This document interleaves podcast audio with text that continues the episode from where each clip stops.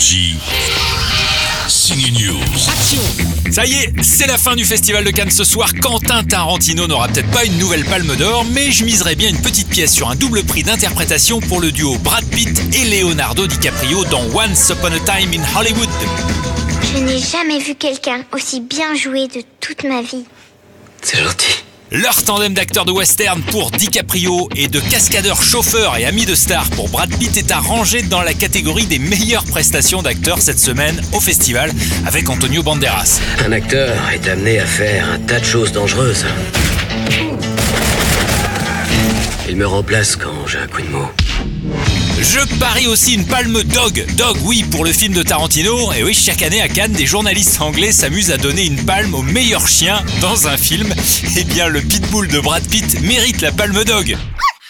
Il en est d'ailleurs pas peu fier, le Brad, d'avoir mené à la baguette son toutou. On l'écoute. Oui, jouer un pitbull comme ça, même Tom Cruise le fait pas. Il s'accroche à un avion qui décolle, mais moi j'ai eu un pitbull accroché à mon cou. C'est bien plus risqué. Alors, les prix vont tomber ce soir à Cannes avec peut-être une récompense pour mes favoris comme ce film. Contrôle de police. Vous faites quoi là Les Misérables, un polar choc dans la banlieue de Montfermeil. C'est un nouveau film coup de poing. Il y a aussi un film Parasite de Bong Joon-ho. C'est à lui qu'on doit déjà le film Snowpiercer. Eh bien, son dernier qui s'appelle Parasite est excellent. Ou encore l'artiste du cinéma Terrence Malick avec une vie cachée. Il y a le choix cette année parmi de très bons films qui auront le mérite d'attirer le public en salle. Verdict ce soir. Je vous filme, vous avez pas le droit de faire ça. Arrête de filmer. Non. T'es contente là? Énergie. Signe News.